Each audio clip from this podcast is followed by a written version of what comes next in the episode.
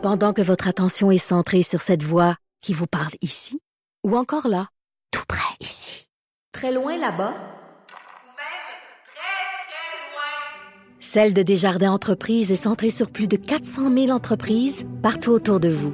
Depuis plus de 120 ans, nos équipes dédiées accompagnent les entrepreneurs d'ici à chaque étape pour qu'ils puissent rester centrés sur ce qui compte, la croissance de leur entreprise.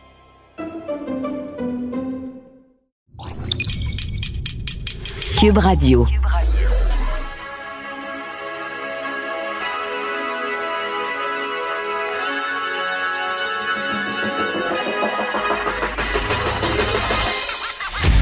Jonathan Trudeau. Joe, Trudeau et Maude Boutet. Franchement dit. Cube Radio. Bon lundi, bon début de semaine. Aujourd'hui, on est le 27 avril 2020. Mon nom est Jonathan Trudeau. Bienvenue à Cube Radio. Bienvenue dans Franchement dit. Bon début de semaine, Maude Boutet. Comment ça va? Salut, ça va, toi? Oui, est-ce que tu as profité du, du beau temps, de la belle fin de semaine? Est-ce que tu t'es ressourcé pleinement? Que oui, que oui, que oui, que oui. Samedi, là, c'était le fun. Hey, on mange court dehors. Ah, ouais, donc, j'ai lavé toute ma galerie. Ça a bien été. C'était le Bravo. fun.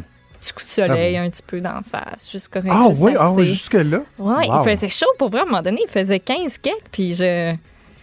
C'était chaud. C'était le fun. Bravo, bravo. J'ai adoré, adoré l'expérience. Moi, j'ai fait exactement ce que j'avais dit entre deux, euh, deux interventions Ouais, hein? de, de TV avec euh, le maquillage d'en face puis le téléx accroché Ouais. après le collet de chemise, j'ai sorti le set de patio. correct. Faites travailler les enfants un peu, là. Net- Nettoyer ça, là, le kit de, de patio avec une petite la chaudière, de l'eau savonneuse. Fais-tu pelleter la neige? Il en reste, je J'imagine. n'ai, il en reste, oui. Ouais. Ouais.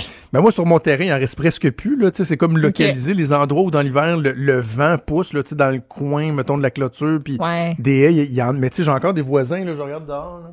J'ai des voisins qui ont encore des bandes de neige de 3-4 pieds à, grandeur du terrain. Puis là, hey, ça pelte, ça pelte, Ben ça oui. pelte. Ben oui, t'es rendu. À- une- Tu le sais que t'es rendu dans ton confinement plus capable d'être l'hiver, puis tu sais plus quoi faire quand tu pelletes la neige.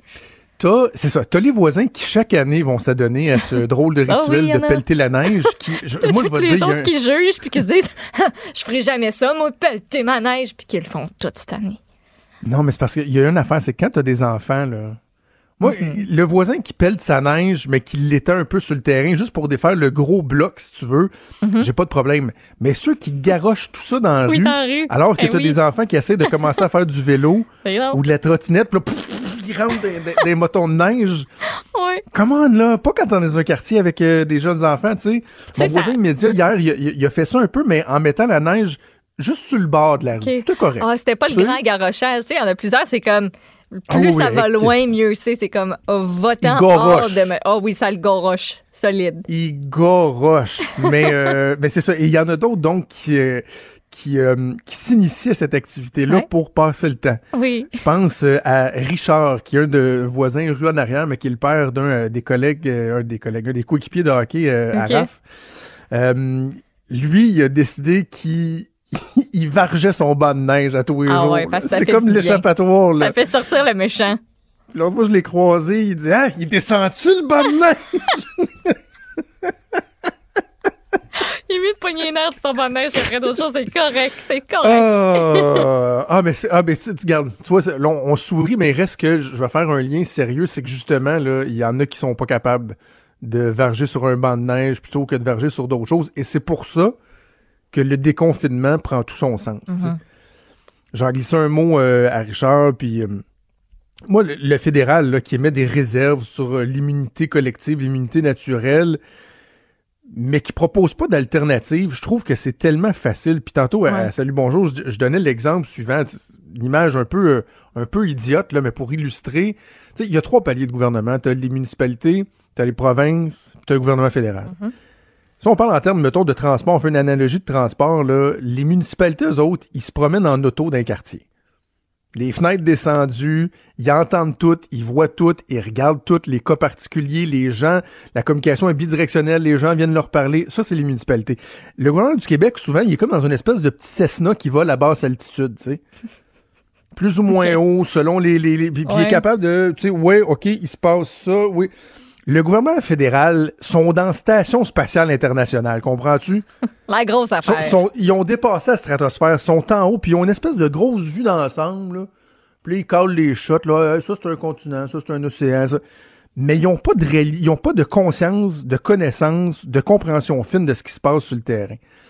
Fait que c'est beau de dire, là, Ah, vous savez, scientifiquement, c'est pas encore prouvé l'immunité. Mais OK, mais c'est pas toi qui gère les problèmes de santé mentale. C'est le Québec. Ouais. C'est pas toi qui gère la violence conjugale, la malnutrition dans les écoles, la dépression, les suicides, les drames. Le fédéral est à des milles de ça. Le gouvernement du Québec, lui, il gère ça. Donc, quand le premier ministre Legault nous parle, et, et c'est un terme qui est revenu souvent, des fois, je trouve qu'il a été un peu euh, galvaudé, là, mais il reste que c'est un principe qui est fondamental, la balance des inconvénients. Là. Ben, c'est exactement ça.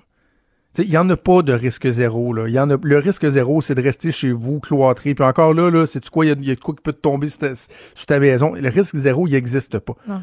Il faut essayer de l'amoindrir. Et là, un moment donné, là, la balance des inconvénients, c'est de se dire, est-ce que c'est pire d'envoyer les enfants à l'école, de recommencer graduellement à rouvrir la société, là, le robinet petit peu par petit peu, ou de rester fermé? Ben, la réponse, c'est que c'est pire de rester fermé. C'est parce qu'il n'y aura pas de solution miracle non plus. Là, on peut pas. euh, Tu sais, ton plan B, ça peut pas être un miracle dans la vie.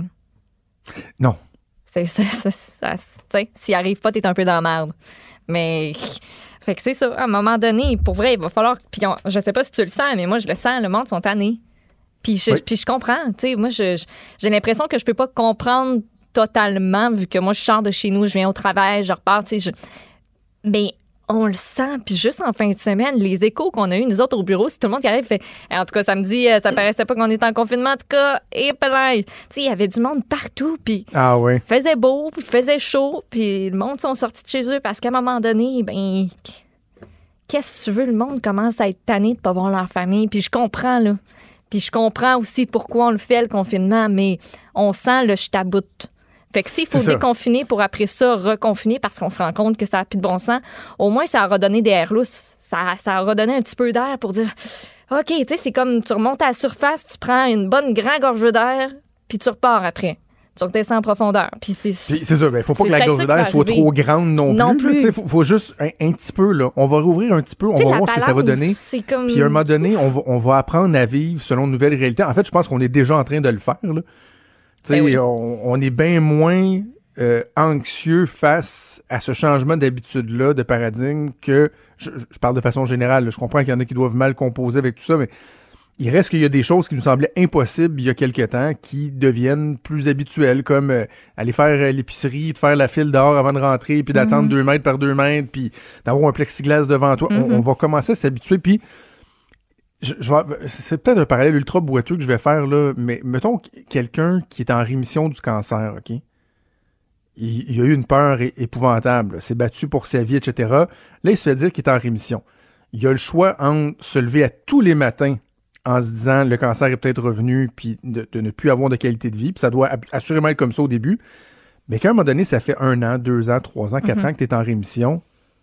Peut-être que je parle totalement à travers mon chapeau, là. J'ai jamais eu le cancer, mais l'image que je me fais, là, donc, tu sais qu'il y a un risque, mais tu apprends à vivre avec dans une ça. certaine mesure. Ça veut pas dire que tu y penses pas, ça veut pas dire que tu pas conscient, mais tu apprends un peu à vivre avec ce risque-là. Et c'est pour ça que ce n'est pas d'être irresponsable que de dire, ben, le déconfinement, oui, à un moment donné, il va falloir que ça arrive. C'est juste de dire, ben, là, il n'y en a pas de vaccin, il n'y en a pas de solution miracle, puis l'alternative de rester chez nous et de rien faire est pire Ben, que d'essayer tranquillement pas vite de rouvrir puis de voir ce que ça donne. Mm. Puis à un moment donné, ben les masques, on va les accueillir à, à bras ouverts, puis ça va être, on se regardera plus comme si c'était un alien. euh, quand tu vois quelqu'un d'autre, tu vas le complimenter parce que son masque il est hot puis qu'il a un design le fun, tu sais. De j'ai hâte. à- Hey, ok. Hey, t'as-tu euh, noir, kiki? Ben, en fait, c'est que j'ai vu un article dans, dans le journal Argent. que Baseball Québec, Ouais. euh, eux autres, ils, normalement, ils font les, les uniformes puis Ouais. tout ça. Donc, l'autre tant qu'à faire, vu qu'on sait pas ce qui va devenir de la saison, on décide de faire des masques avec, euh, je pense, c'est marqué 11 bas contre la COVID, quelque chose dans même. Il est noir avec le logo de Baseball Québec. Puis ils en ont fait, Ah. évidemment, pour enfants aussi, Ben puis ouais. pour adultes. Fait que j'en ai commandé euh, deux pour enfants, deux pour adultes. On va recevoir, je pense, c'est dans trois semaines. C'est pas demain la veille. Mhm. Mais au moins, je sais que je vais avoir deux vrais masques qui vont rentrer un moment donné, en tissu, là, fait euh, Ouais. comme il faut, puis tout. Moi, je m'étais mis une. J'en avais vu des, des super. euh, c'est niaiseux, là, mais beaux, puis ils ont l'air bien faits. Aussi, quand tu magasines ça, il faut que tu regardes c'est quoi la composition, Ben oui. quel tu utilises, comment, tu sais, si ça respecte tout, là. Conseil, euh, règle générale, en fait, c'est, c'est quand même pas pire. Puis je suis pas une experte là-dedans, là, mais je sais de m'y fier. Puis j'ai- je m'étais pas mis d'alerte. Samedi, je me suis levée trop tard. Puis le, le restock, en bon français, se faisait le samedi. Tout était en vente à partir de 10 h. À 11 h, il y a, il y a Sergent Puy, il n'y en avait plus. C'était- terminé. Je sais pas c'était quoi leur stock, mais c'était terminé. Puis, tu sais, c'est sûr, on se magasine avec euh, le prix. Puis, y est-tu beau? Y a-tu l'air bien fait? Y a-tu l'air de vouloir me fitter dans la face? Euh, Il y en a avec des glitters. La petite paillette. Ouais, ouais. J'oserais pas. Juste, faut aller en pause parce qu'on a, no- no- notre invité euh, est déjà en attente, mais juste te dire que hier soir, j'ai ri comme ça faisait longtemps que j'avais pas ri. Là. Quand ma blonde Oui, a ri juste à m'entendre rire, là, je Ouais. riais, je riais. Le meme qui circule de c'est George Foreman qui s'était fait mordre d'une oreille par Mike Tyson à l'époque. Toi, Ok. t'es t'es trop jeune pour ça dans un combat. Ouais. Mike Tyson, il a carrément mangé un bout d'oreille, OK? C'est c'est dans les annales de la boxe, ça, c'était épouvantable. Tout le monde a dit que Mike Tyson était complètement fou. Et là, tu vois, il me semble que c'est Foreman. En tout cas, peu importe, mais l'adversaire de Tyson, c'est un montage, mais qui a un masque, mais qui tient pas parce que il manque un bout d'oreille. Non, non, non, non, il non. montre l'autre, c'est ça, Non, j'avais pas Thanks to you, Mike Tyson. J'avais pas remarqué qu'il manquait un bout d'oreille. Wesh! voilà. Donc, il y a des choses drôles qui circulent malgré tout ça. Ben oui, tout, tout ça pour dire que ça va faire partie d'une nouvelle réalité, les masques, la distanciation. On va s'habituer à ça. Ouais. Et là, le- le- une étape majeure qui va être franchie aujourd'hui avec la présentation du plan de retour à l'école par le gouvernement du Québec. Ça suscite beaucoup de craintes, notamment du côté des syndicats. On va parler avec Sylvain Mallette, le président de la Fédération autonome de l'enseignement, au retour de la pause. Bougez pas. Pendant que votre attention est centrée sur cette voix qui vous parle ici, ou encore là, tout près très loin là-bas, Ou même très, très loin. Celle de Desjardins Entreprises est centrée sur plus de 400 000 entreprises partout autour de vous. Depuis plus de 120 ans, nos équipes dédiées accompagnent les entrepreneurs d'ici à chaque étape pour qu'ils puissent rester centrés sur ce qui compte, la croissance de leur entreprise.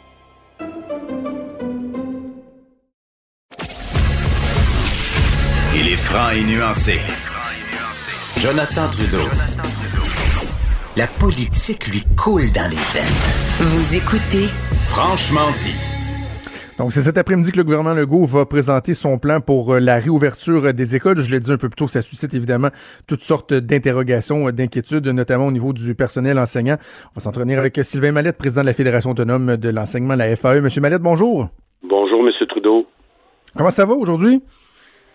Ben, ça va bien, euh, dans de, les- étant donné on est en attente là, de, de prendre connaissance du plan euh, euh, de réouverture graduelle des établissements scolaires. Donc, euh, on va apprendre là, le contenu euh, de ce plan-là, comme tout le monde, au même moment.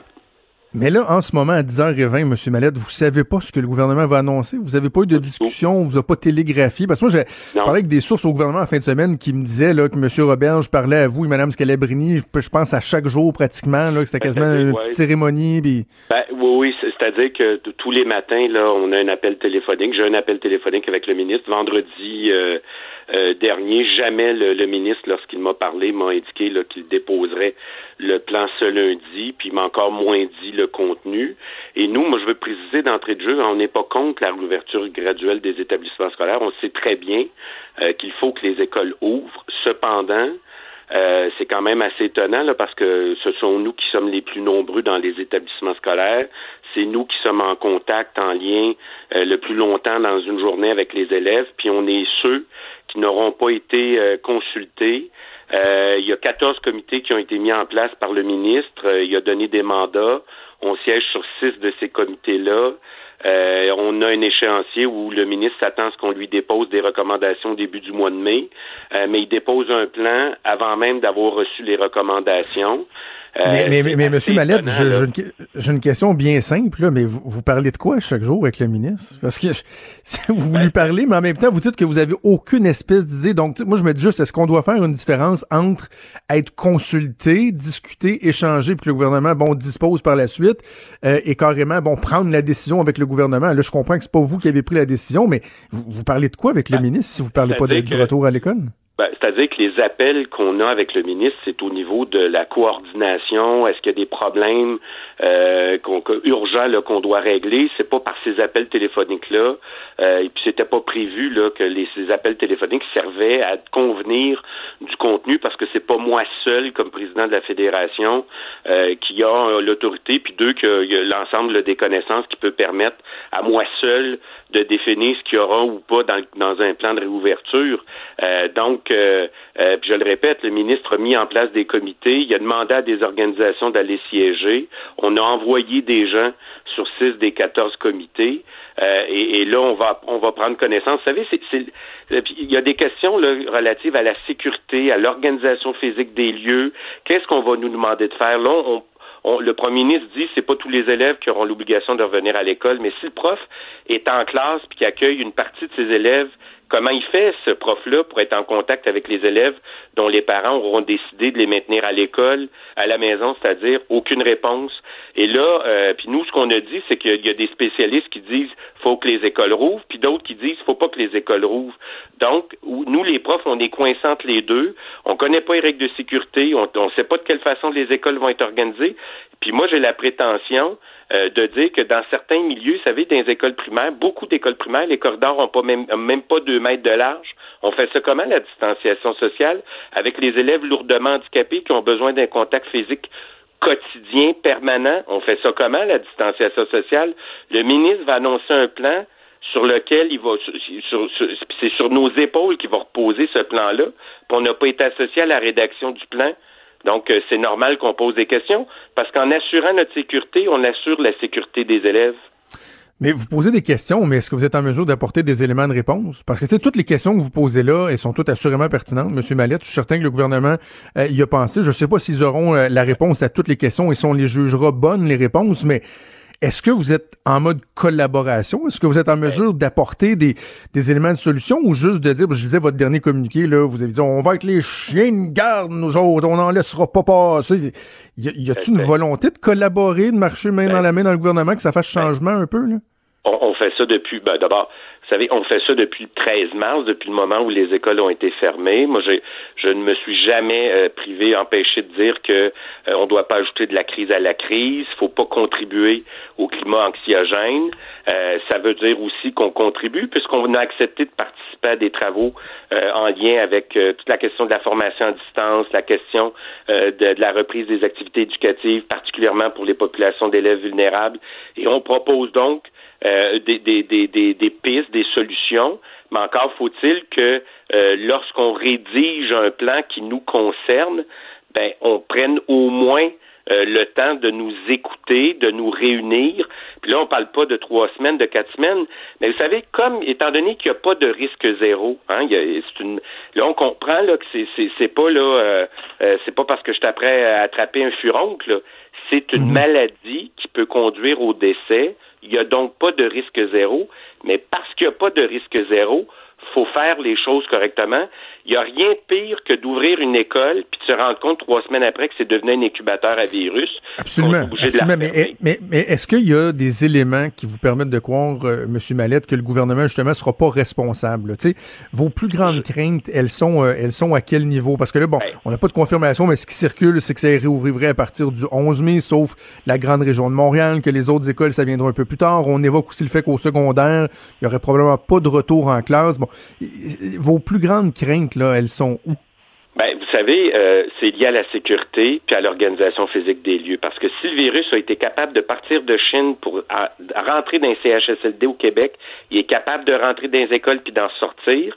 Et parmi nos, nos, nos, membres, hein, il, y a, près de 20% qui sont âgés de 55 ans et plus. On le sait que les enfants euh, peuvent porter le virus, mais ne, ne développent peu la maladie. Mais les élèves, quand ils rentrent en classe, là, sont pas tout seuls dans l'école. Ils côtoient des adultes, donc. Euh, et, et nous, c'est des questions liées à la sécurité, liées à, à- à- l'organisation physique des lieux. On a compris que le mi- premier ministre a décidé de se servir des écoles pour construire l'immunité collective. Mais là, devant ce concept-là, il y a des spécialistes qui disent c'est bon, d'autres qui disent c'est pas bon. Euh, puis je vous dirais, le premier ministre a dit la semaine dernière qu'il s'appuierait sur les recommandations de la direction de la santé publique. Et là, on comprend que la direction de la santé publique, elle, préconise un retour en classe à compter du 18 mai, mais le gouvernement fait le choix du du 11 mai. Pourquoi? Qu'est-ce qui le, qu'est-ce qui l'amène le gouvernement à faire ces choix-là, qu'il nous les explique? Et nous, Ben, ben, ce qu'on en- demande- mais, mais- ouais. Mais, je- mais- Monsieur Mallette, vous avez dit, le, le gouvernement dit, bon, euh, il veut euh, favoriser l'immunité collective en passant par les écoles. Ça, je trouve que ça vient un peu avaliser la théorie de la, de la chair à canon, mais en même temps, il y a une, il y a une partie du discours qu'on occulte ici, là, qui est pour moi fondamentale, et j'imagine que pour les gens, puis je le je suis absolument pas cynique quand je le dis ça, là. quand je, quand je dis ça, j'imagine que les gens que vous représentez ont la même préoccupation, là, la sécurité de ces jeunes-là. Là. On sait plus ce qui se passe avec Ah. les jeunes. Y a- ils sont chez eux, il y en a qui sont victimes de violences euh, parentales, il y en a qui sont euh, mal nourris, euh, et qui ont aucun encadrement. Il y, y a ça aussi beaucoup qui, de ce que je comprends, vient motiver la réflexion du gouvernement et ça, il me semble, ça va de soi. Ben, c'est-à-dire que ça a été avancé, entre autres, par l'Association des pédiatres, puis on le sait, hein, il y a de nos élèves parmi les plus vulnérables qui vivent cette crise-là comme un traumatisme parce qu'ils subissent l'insécurité financière de leurs parents, puis dans certains cas, ils subissent aussi l'insécurité alimentaire. Donc, c'est pour ça que nous, on a demandé qu'au moment où les... Parce qu'il ne s'agit pas juste de déverrouiller les portes de l'école, il faut aussi offrir des services de soutien psychologique puis de suivi psychosocial pour ces enfants-là qui vont être préoccupés à, à faire autre chose que euh, de consolider des apprentissages ou de faire de nouveaux apprentissages. Ils vivent cette crise-là comme une, une- un traumatisme. Donc, nous, on a demandé à ce qu'il y ait des ressources euh, en, en- en- de, de disponibles parce qu'un prof, là, un prof, c'est pas un psychologue, c'est pas un travail social, ce sont des gestes protégés par des ordres professionnels. Donc, il faut qu'au moment où les élèves reviennent, ces enfants-là puissent avoir accès à ces ressources-là. Silence radio de la part du gouvernement, on ne le sait pas. qu'il y aura de ces, de ces ressources-là seront euh, accessibles pour ces enfants-là. Puis il y a Parce toute la que le- question aussi. Oui, allez-y. Parce que les, les professeurs sont, vous dites, sont pas des, euh, des psychologues, mais ils peuvent être des excellents sonneurs d'alerte, par exemple. Des, Ah, des fameux whistleblowers, là, eux peuvent Et- voir des situations euh, et référer par la suite. Là.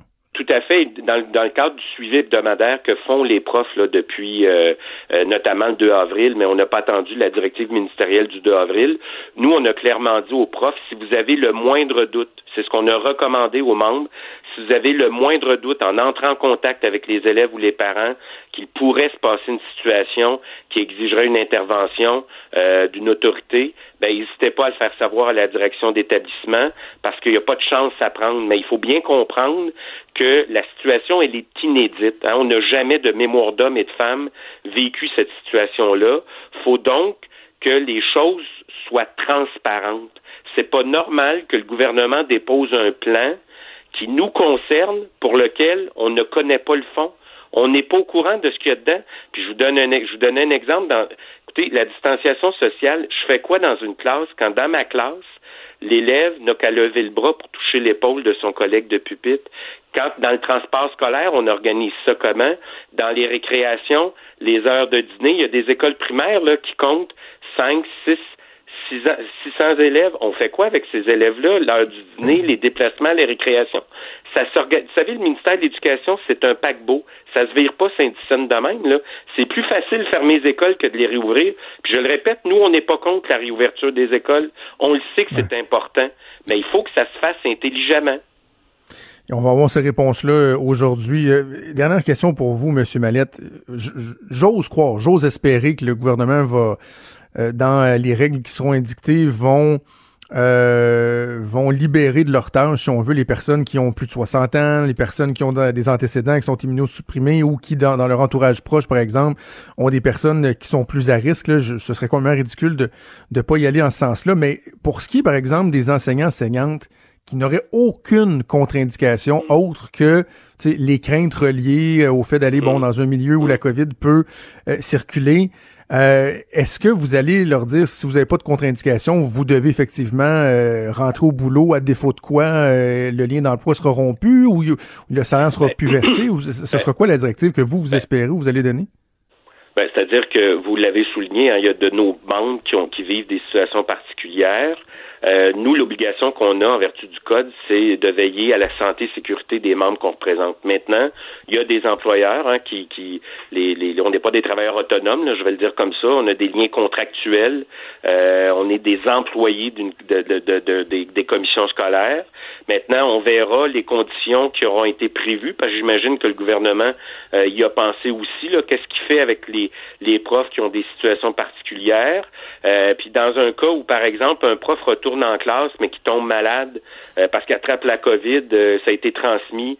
c'est, c'est comment ça fonctionne, c'est quoi le mécanisme qui est prévu pour répondre à ces situations-là? Si on, on constate que les règles de sécurité sont pas soit appliquées ou respectées, qui, qui à qui on parle pour faire état C'est ça. Mais pour un prof qui n'a pas de contre-indication?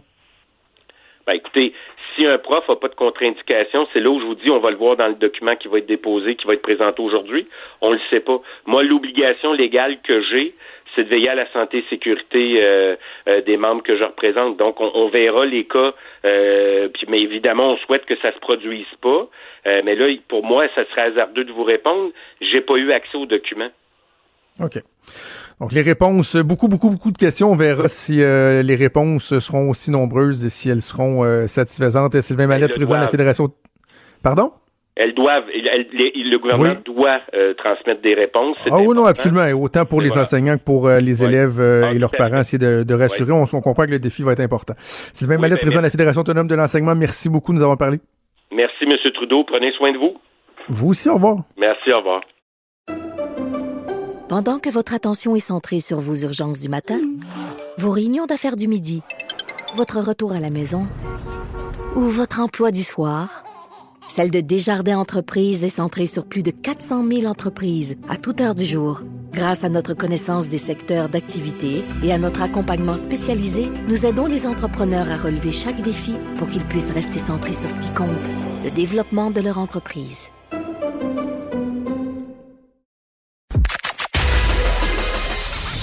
Des débats, des commentaires, des opinions. Ça, c'est franchement dit. Cube Radio. On va jaser politique avec ma collègue Emmanuel Latraverse. Salut Emmanuel. Bonjour. Euh, on vient de voir avec euh, Sylvain Mallette de la FAE le nombre de questions, d'interrogations ou d'inquiétudes reliées au plan de retour en classe. C'est, euh, j'ai envie de dire, c'est pratiquement incalculable et ça démontre à quel point le défi va être énorme pour François Legault et pour Jean-François Roberge aujourd'hui. Oui, absolument. Parce que de un, euh, le fondement du message là qu'il faut développer une immunisation de groupe ou collectif, c'est comme ça équivaut à dire qu'il faut se servir euh, des enfants comme des nouveaux vecteurs et qu'il faut pas s'en faire. Les enfants sont pas malades, etc. Euh, les pédiatres qui travaillent dans ces domaines-là vont te dire que c'est pas mal plus compliqué que ça, là, de un. De deux, euh, le concept d'immunité collective, on a tous lu amplement sur le sujet en fin de mhm. semaine, loin d'être clair en concerne ce virus-là. Euh, on ne sait pas jusqu'à quel point les enfants, s'ils sont tous mis ensemble, vont finir par être malades, quel niveau de contagion ils peuvent avoir, l'impact sur les professeurs, etc. Et je pense que ce qu'il y a de particulièrement complexe en ce qui concerne le Québec, je te dirais, euh, parce que moi je compare avec l'Ontario, là, au Massif à l'école, c'est qu'en Ontario, on a profité, en guillemets, du confinement pour mettre en place petit à petit tout un système d'éducation à distance. Hmm. Et donc, où les enfants ont des devoirs, ont des classes avec leurs professeurs, ce qui fait que c'est quand même moins complexe, on s'entend, de trouver une façon de diviser la journée en deux, par exemple. C'est qu'il y a une partie des enfants qui aillent à l'école le matin, une partie qui des enfants qui aillent à l'école. Tu sais, on, a développé plein de mécanismes alternatifs que les professeurs, les élèves, les parents ont apprivoisé objectivement depuis un mois, là. Ce qui n'est pas le cas au Québec, où c'est ça dépend vraiment euh, de l'engagement du professeur, le niveau euh, d'effort qui est requis des parents et des enfants pendant ce temps-là. Là. Et, euh, et ça, c'est sans compter le risque que ça peut poser aux professeurs, puis comment on va gérer ça là aussi et aussi de, de, de, faire attention aux iniquités hein, d'une région à une autre, bon, des élèves qui rentreront pas euh, euh, en même temps, puis de voir, parce que là, ce qui circule, c'est que par exemple, au secondaire, il y aurait probablement pas de retour euh, en classe, et là, est-ce que dans le plan, on sera en mesure justement de, de pallier à cette lacune-là, c'est-à-dire notre manque de préparation pour l'enseignement à distance, parce que je peux pas croire qu'on va laisser, par exemple, tous, tous les élèves du secondaire dans le néant avec un encadrement variable et approximatif. Ouais, et c'est le gros, gros, gros problème. Moi, je voit dans la façon dont l'éducation a été gérée pendant le confinement, c'est que ça a été très, très, très aléatoire. Il n'y a eu aucun effort pour euh, normaliser l'apprentissage et évaluer les points faibles dans ce système-là, et etc. Donc là, tu vas faire quoi avec les élèves du secondaire? Tout d'un coup, tu vas les mettre au travail. Euh, c'est pas évident à gérer, ça non plus, parce que c'est pas toutes les familles qui ont des ordinateurs, c'est pas toutes les familles qui ont accès à un Internet haute vitesse, c'est pas. Alors, ça prend beaucoup de temps de mettre ça en place, là. Euh, et donc, est-ce que le gouvernement va avoir le temps euh, de faire ça? Tu vois, ça fait beaucoup de questions euh, Mm. sans réponse. Et à cause du laisser-aller qu'on a qu'on a autorisé d'une certaine façon depuis plusieurs semaines face à l'éducation au Québec, ben ça rend la marche, je pense, d'autant plus haute pour les semaines d'école qui restent là.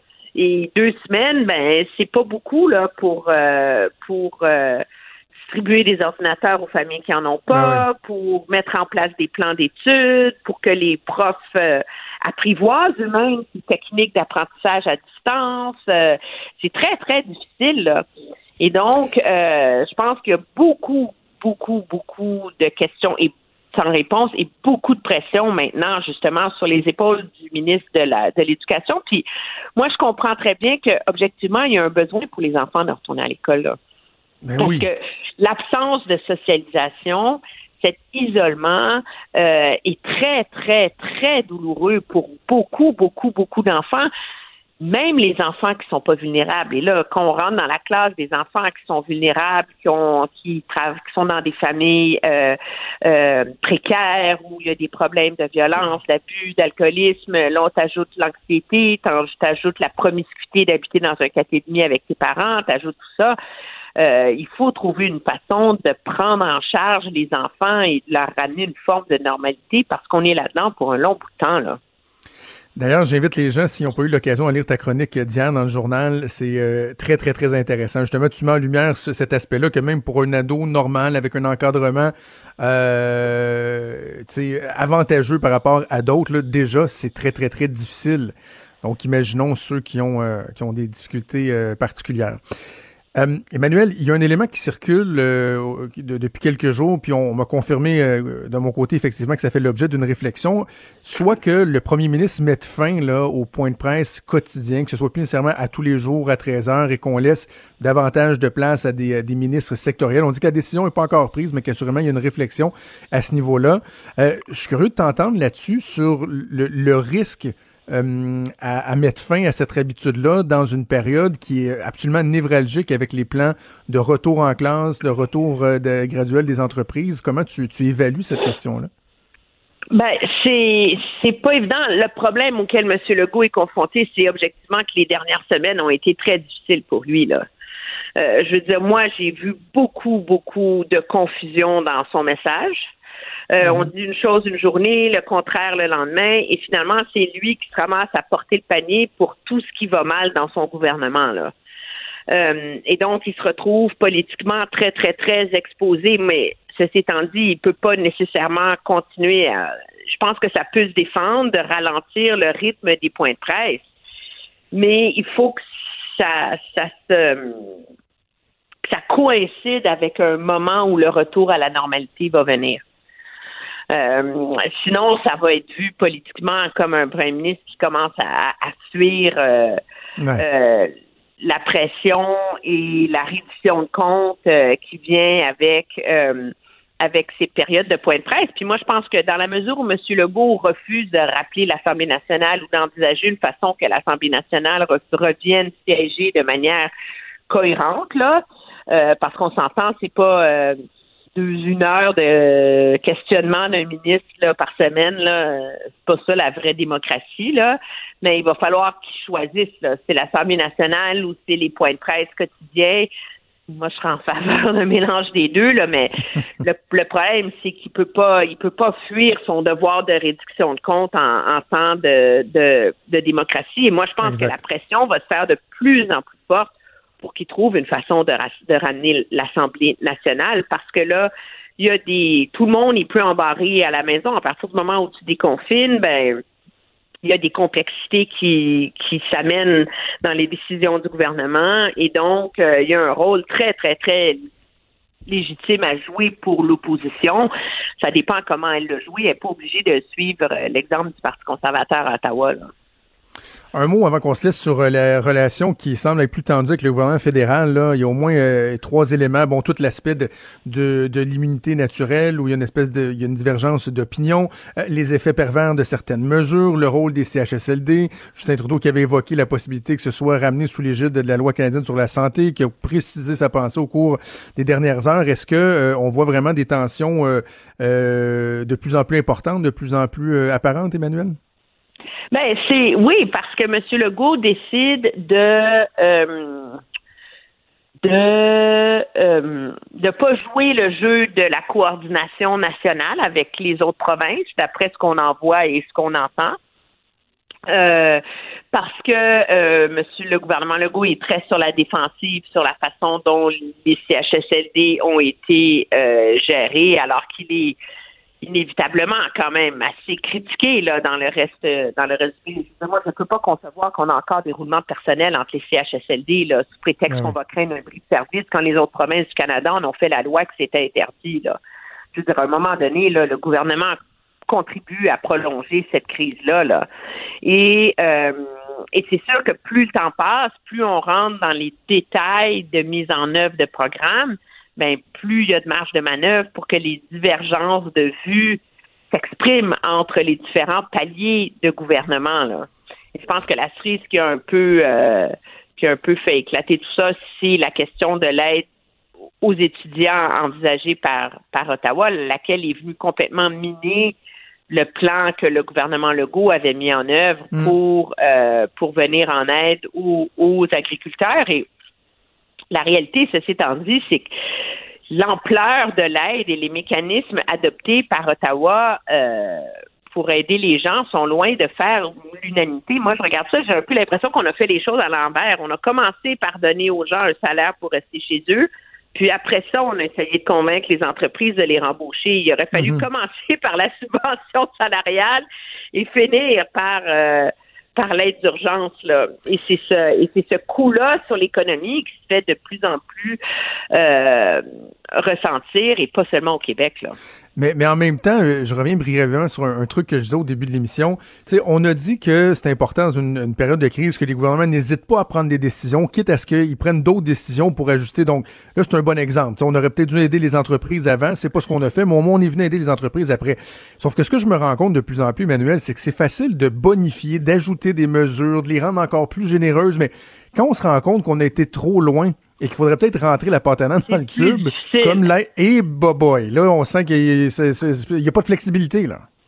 Ben, c'est là, c'est là qu'il n'y a pas de recul et c'est là qu'il y a, je pense, euh, une divergence de vue entre Québec et Ottawa.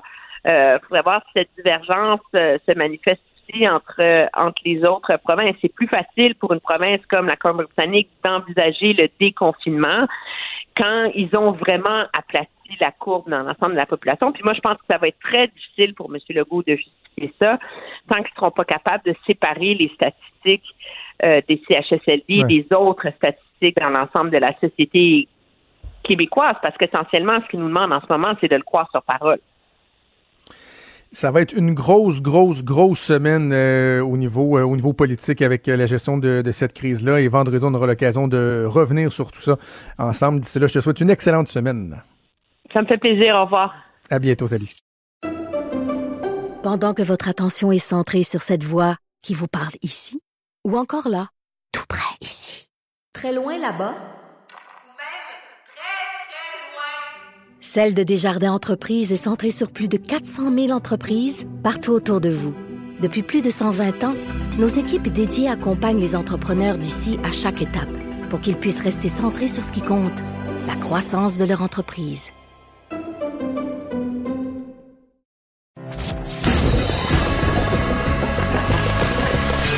Franchement dit. Appelez ou textez au 187 Cube Radio. 1877 827 2346.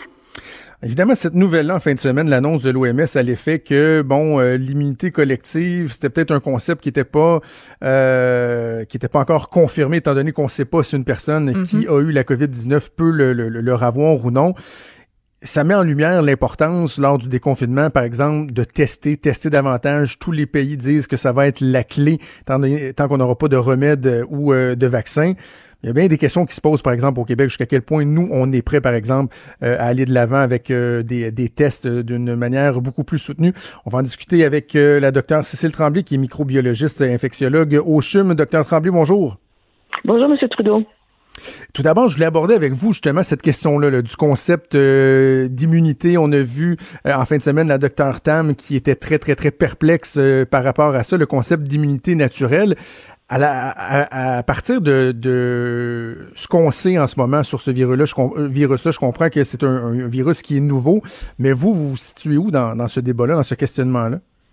Ben, en fait, c'est un, un, fait d'habitude, quand on se fait infecter par un virus ou un microbe, on développe une certaine immunité, puis ça peut varier d'un virus à l'autre, une immunité permanente versus une immunité qui dure à peine quelques années. Par contre, ce virus-là, qui est nouveau, on ne sait pas si vraiment euh, les gens qui en sont atteints développent une immunité euh, forte ou une immunité qui va durer longtemps.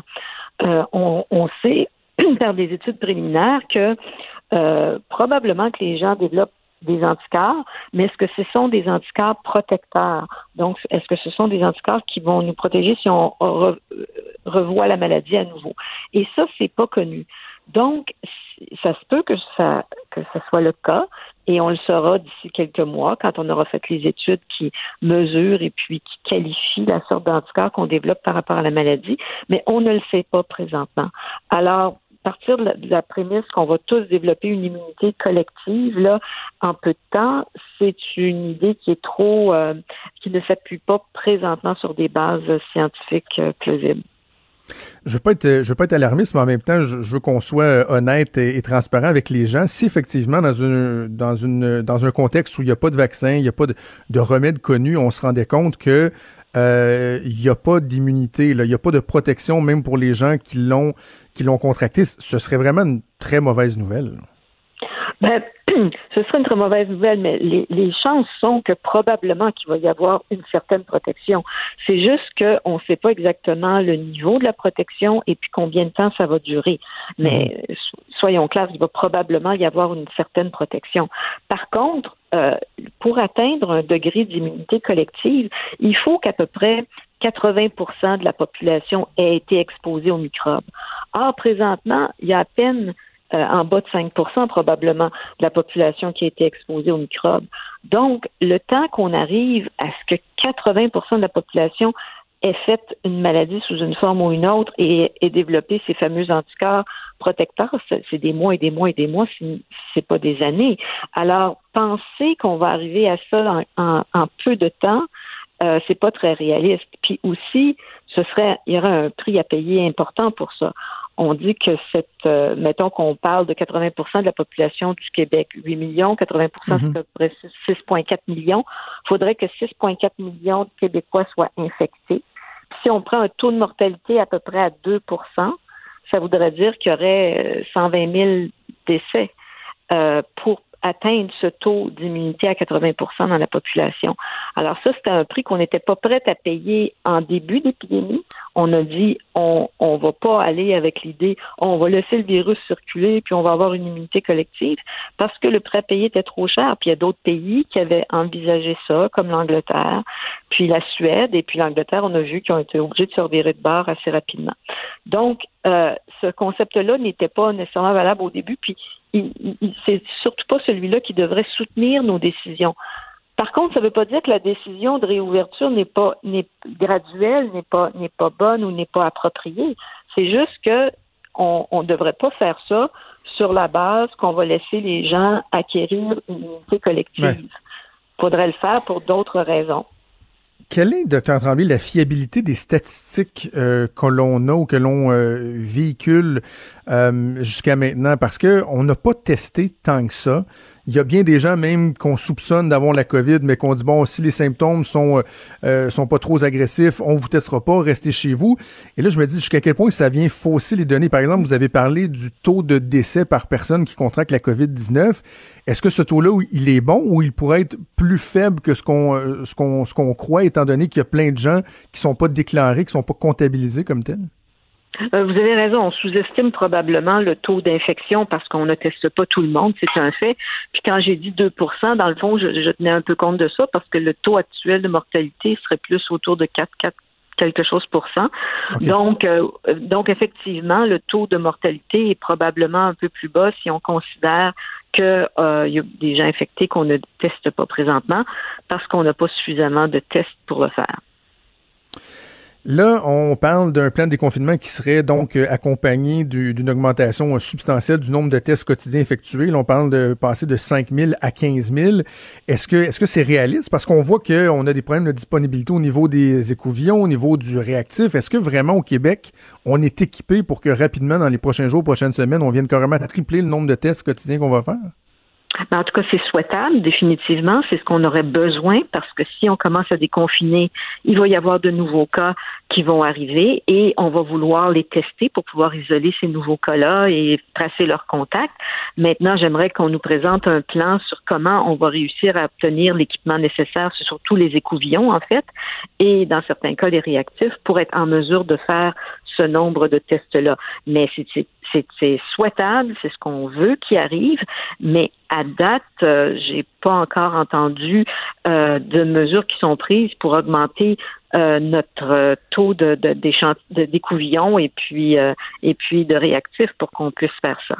Mais je trouve ça un peu particulier pour en ce qui concerne les écouvillons, parce qu'autant au niveau du Québec que du fédéral, on a fait appel à la collaboration du, complexe industriel, des gens qui vont revoir leur leur production. Puis quand on pense par exemple au masque N95, juste la composition, les matériaux, on se dit ouais, il y a une complexité. Là, on peut pas du jour au lendemain se mettre à faire des masques N95 euh, qui répondent à tous les standards de qualité. Mais dans le cas des écouvillons, est-ce qu'il y a quelque chose qui m'échappe? Parce que je, moi je vois ça comme un gros Q-tips. Là, y a-t-il quelque chose qui m'échappe là-dedans?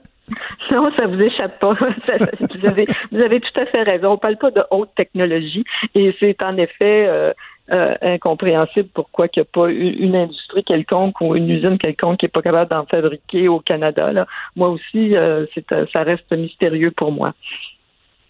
je me demandais, au début de la pandémie, on, se donnait des bonnes tapes dans le dos. on se disait, nous autres au Québec, on teste, puis on teste pas à peu près. On est pas mal les meilleurs au Canada. Est-ce qu'on a perdu notre place de bon premier? J'ai comme l'impression qu'on a régressé pas mal.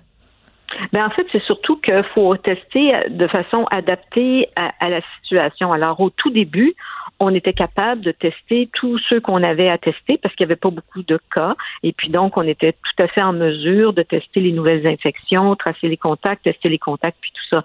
Mais à partir du moment où le nombre de cas a augmenté, euh, et, et, euh, et, que tout le monde rencontre des problèmes d'approvisionnement pour ce que je disais tantôt, là, pour les matériaux de mhm. faire les tests, effectivement, on n'est plus vraiment en mesure de tester tous ceux qui devraient être testés présentement. On ne teste que les cas symptomatiques et on, se met des lignes très, très précises qu'on n'a pas le droit de faire plus de tests que ça pour ménager euh, les écouvillons puis le matériel. Alors oui, en effet, on a, reculé un peu dans notre, dans notre quoi qu'on en fait beaucoup de tests, c'est pas qu'on n'en fait pas beaucoup, mais que le besoin est immense. Eh, j'aimerais juste qu'on prenne un petit pas de recul et qu'on explique aux gens euh, en quoi le, fait de tester massivement vient, euh, vient nous aider dans la gestion euh, de la crise de santé publique. Concrètement, pourquoi le fait de tester va, va nous donner un, coup de main? Ben en fait, c'est pour identifier les gens qui sont positifs et puis les, les isoler. À partir du moment où on lève progressivement le confinement, donc, on, ne prend plus pour acquis que tout le monde est négatif ou que tout le monde est positif. Donc, faut être identifié, faut identifier les gens qui sont positifs pour les mettre en isolement eux-mêmes. Alors, c'est pour ça qu'on a besoin de tester largement. Mais en même temps, on sait qu'il y a bien des gens qui sont asymptomatiques. euh, et qui vont encore quand même avoir la COVID. Donc de là, j'imagine, de tester le plus largement possible parce que tu sais, j'essaie de, de, de mettre à la place des gens qui nous entendent et qui disent ouais, mais si je sais qu'une personne est positive, il reste qu'elle était positive, elle a probablement déjà infecté des gens, mais j'imagine le but c'est que la personne ait infecté le moins de gens possible entre le moment où elle l'a contracté, qu'elle est devenue contagieuse et le moment où elle, elle est identifiée comme étant porteuse et qu'elle est isolée. Je pense que c'est un peu là aussi dans la guerre, là, de, de diminuer le nombre de personnes que chaque personne atteinte va, va infecter. Exactement. Donc, l'idée, c'est de tester les, la les personnes, ceux qui sont positifs, de tester tous les contacts de cette personne-là, les gens qui habitent avec elle, etc. Comme ça, on va détecter les gens qui sont asymptomatiques également. Donc, Cécile Tremblay, vous êtes microbiologiste, infectiologue au CHUM. Merci beaucoup. C'était très éclairant et intéressant. Merci d'avoir prêté à nous parler. Merci. Au revoir. Pendant que votre attention est centrée sur cette voix qui vous parle ici, ou encore là, tout près ici, très loin là-bas, Ou même très, très loin. Celle de Desjardins Entreprises est centrée sur plus de 400 000 entreprises partout autour de vous. Depuis plus de 120 ans, nos équipes dédiées accompagnent les entrepreneurs d'ici à chaque étape pour qu'ils puissent rester centrés sur ce qui compte, la croissance de leur entreprise. Franchement dit. Jonathan Trudeau. Et Maude Boutet. Appelez ou textez au 187 Cube Radio 1877 827 2346. Cube Radio. Cube Radio.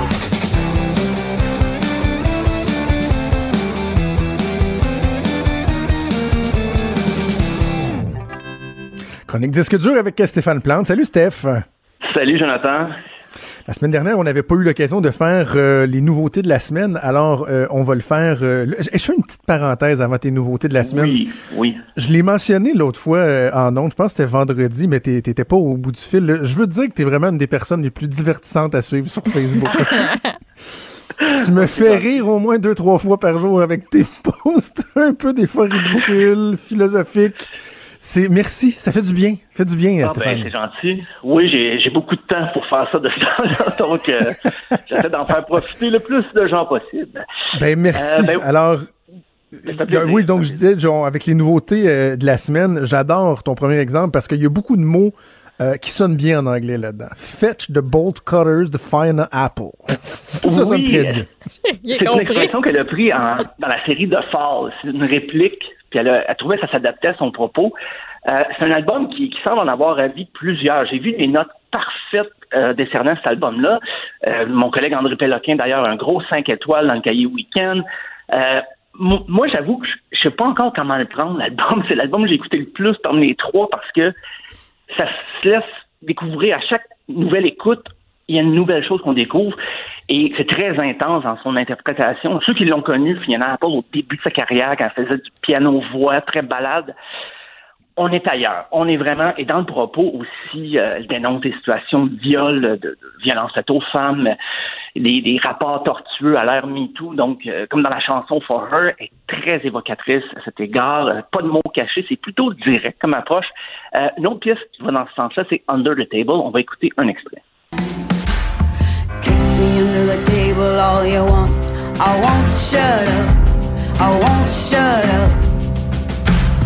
Kick me under the table all you want. I won't shut up. I won't Ah, shut ça- on dirait quasiment que ça sonne un enregistrement live, je trouve, euh, Stéphane. Ouais. Ah oui, la prise de son est assez crue. Euh, mais c'est drôle parce que quand ça, ça a commencé, première chanson, j'ai dit Ah ben tiens, ça va être du Fiona Apple comme je la connaissais dans le temps, compagnie au piano. Mais dans la même chanson, ça change d'ambiance.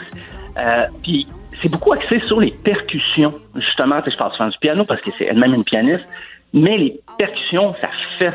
Euh, Il y a une chanson, mais Drum Set, tu parles d'avortement. C'est pas Jojo dans l'ensemble, mais ses prises de position, ses prises de conscience sont très en phase avec l'époque et son interprétation aussi. là, C'est le message, il passe sans équivoque. sa poésie est crue, c'est rempli d'images fortes.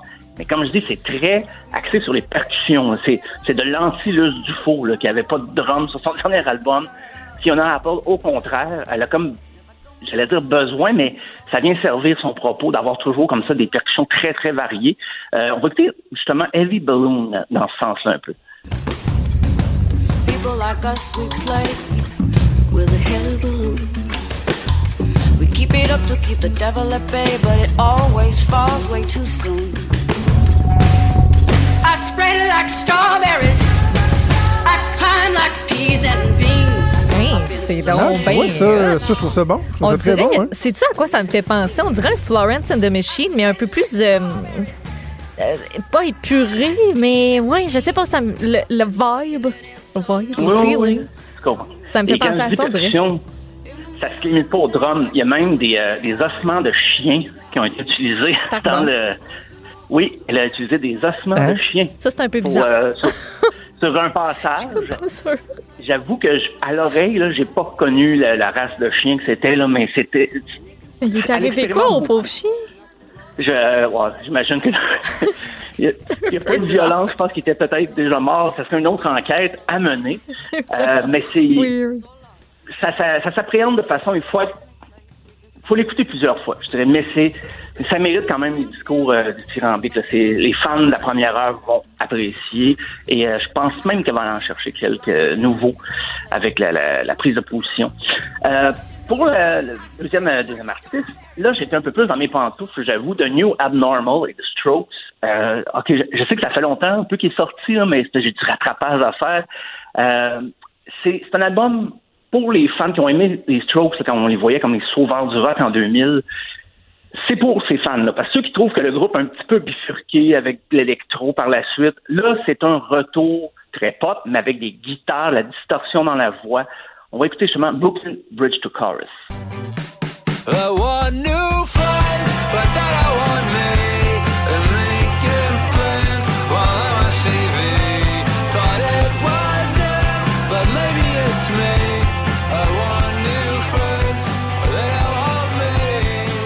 Ça. J'ai pas ça, j'ai pas ça.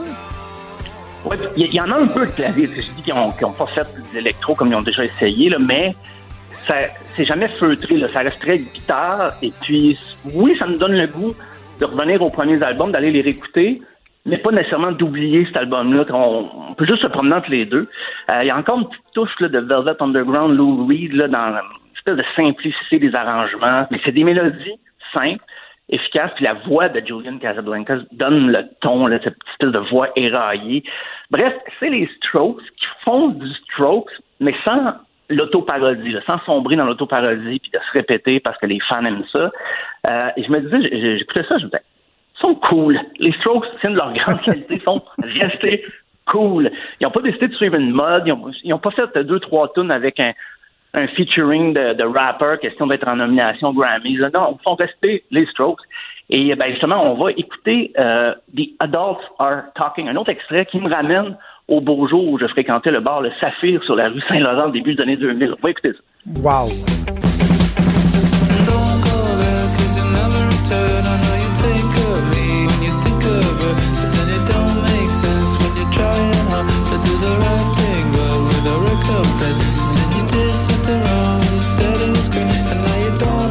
Même, quand même.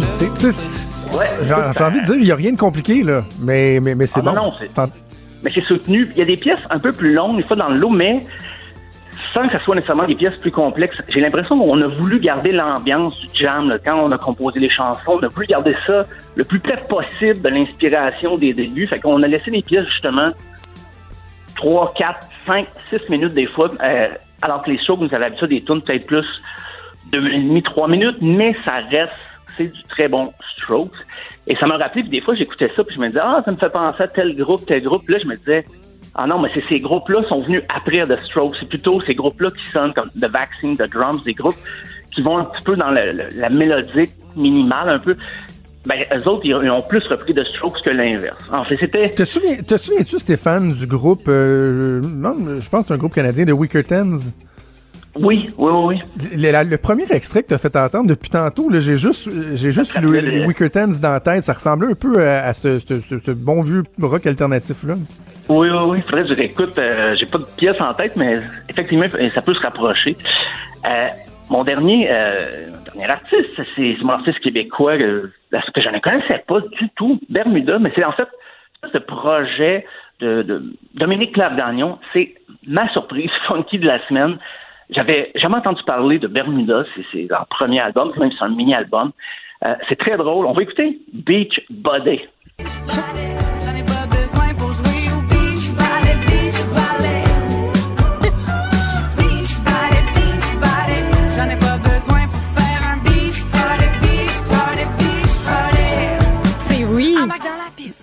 C'est beach, body, beach, beach volley? ou be- T'as pas besoin de beach body pour faire du beach volley. C'est ça que. OK, OK, il y a les deux, ouais. OK. Et ça a été, euh, mon Dieu, quand j'ai j'ai découvert le, le Bermuda, je savais même pas si c'était un groupe ou une artiste, mais en fait, ça s'est présenté comme un groupe, mais c'est une personne. Elle s'est faite accompagner en studio par des, des musiciens, mais sérieusement, les, les plus vieux comme moi vont peut-être se rappeler, ça sonne un peu comme Pied de poule, la comédie musicale de, de Oui. de Marc Drouin à l'époque. C'est très euh, très coquin aussi. C'est pas juste comique, c'est des petites tournures de phrases un peu sensuelles, des allusions coquines. Euh, je dirais pas que c'est un album concept, mais il y a des constantes dans les paroles. là. Le rythme, l'attaque. Euh, c'est sûr que les comparaisons avec Bleu Jean Bleu pourraient revenir, mais je dirais que ça, c'est peut-être plus funk. Euh, Bleu Jean Bleu, des fois, ça va dans l'acoustique, c'est rock, euh, mais là, c'est funk assez constant. Euh, écoute, les, les paroles, vraiment, c'est mourant, mais le prochain extrait, d'ailleurs, parle de lui-même. On va écouter Chest. Si tu n'es pas en chest, je te laisse. Si tu n'es pas en chest, je te laisse. Si tu n'es pas en chest, je te laisse.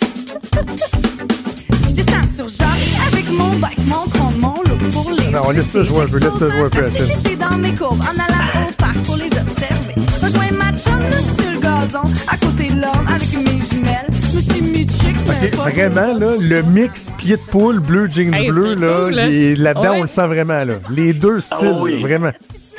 Elle s'amuse beaucoup, comme là, elle a une espèce de flow de rap des années 80, là, avant que la barre Ah ouais. Mais c'est voulu, c'est c'est intentionnel. Et les musiciens, je veux souligner quand même, euh, Alexandre Lapointe à la base, il y a Maxime Bellavant, Jean-Sébastien Chouinard, Daniel Toin. Elle est bien entourée, disons. C'est un album qui est, qui est fait avec euh, une certaine expertise. Même si c'est le premier album, ça aurait pu être un petit peu plus euh, sonner comme un démo, mais là, non, c'est très assumé. J'ai hâte de voir pour la suite des choses. C'est assez funky dans l'ensemble, mais j'ai l'impression qu'elle va explorer d'autres avenues. euh. Des fois, c'est rock un peu, mais ça reste la base. C'est vraiment, t'écoutes ça, puis tu marches d'une façon décontractée. Non. Moi, j'écoutais Beachbody, je l'ai écouté assez souvent en fin de semaine, et ça m'a donné le goût de travailler mon Beachbody. ouais, ouais, moi aussi, il faudrait que je m'y mette. Euh, mais j'ai sûrement d'autres choses à faire d'ici là. Euh, c'est quand même rare, il me semble, qu'on va voir des femmes faire euh, plus dans ce style-là, là, tu sais, un peu humoristique et tout ça. Vraiment, c'est comme plus euh, les gars qui font ça. Je trouve ça, je trouve, c'est le fun, c'est rafraîchissant, ça fait du bien. Ah oui, oui. Oui, t'as as raison, c'est rafraîchissant parce que justement, il y a des, des jokes un peu. Des fois, c'est- limite salé, là. Pas, c'est jamais vulgaire, mais tu sais, tu sais, ça, c'est des. Tu me pas en chef, je te laisse. Ça, ça m'a fait bien rire. Et puis, ça- c'est comme ça, l'album est vraiment ponctué de ces petites références, euh, on peut dire sexuelles, là, par, par moment, mais mettons, on va dire sensuelles dans l'ensemble. C'est c'est très le fun. euh, pour l'été, l'album a été fait pour la venue du printemps, mais là, finalement, on vit le printemps d'une autre façon cette année. Ça Mais sent la crème solaire, moi, je trouve. là. C'est ça. l'odeur de 15 ou de 30 là, là-dessus. Justement, on va l'écouter plus dans la situation actuelle parce que ça nous permet de rêver aux beaux jours à venir. Donc, Bermuda, Voilà. l'album éponyme. Voilà. Voilà, donc les deux autres albums, c'était Fetch the Bolt Cutters de Fiona Apple et The New Abnormal de The Strokes. Merci Stéphane, on se reparle demain. À demain. Salut. Vous écoutez Franchement dit. On est en attente euh, du premier ministre euh, Justin Trudeau. Je ne sais pas si on aura le temps, mais euh, tu viens de nous parler d'une vidéo assez sympathique qui a été faite sur cette Oui. première expérience qu'on a vécue vendredi de commission parlementaire euh, virtuelle. J'ai Ben écouté oui. ça, j'étais j'étais scotché à mon, Ah ouais, à- à hein? mon téléphone. Ah oui. J'ai trouvé Pour ça. Ça m'a fait rire samedi. C'était parfait. J'ai montré ça à mon chum aussi, puis les deux ont trouvé ça juste parfait parce que tu sais c'est- une première. Puis c'est normal que ce soit pas parfait. Écoute on n'a jamais fait ça puis on s'attendait pas du jour au lendemain à devoir le faire. Donc les euh, différents députés qui prennent la parole et qui sont en direct de chez eux avec un espèce de fond qui est comme ajouté Ben, c'est euh, du chroma key, c'est c'est vraiment très étrange c'est pas un green, c'est pas un fond vert, là. C'est pas un green screen. c'est- Ça les découpe de manière étrange, en tout cas. Et il y en a beaucoup qui ont eu euh, de la difficulté avec leur micro.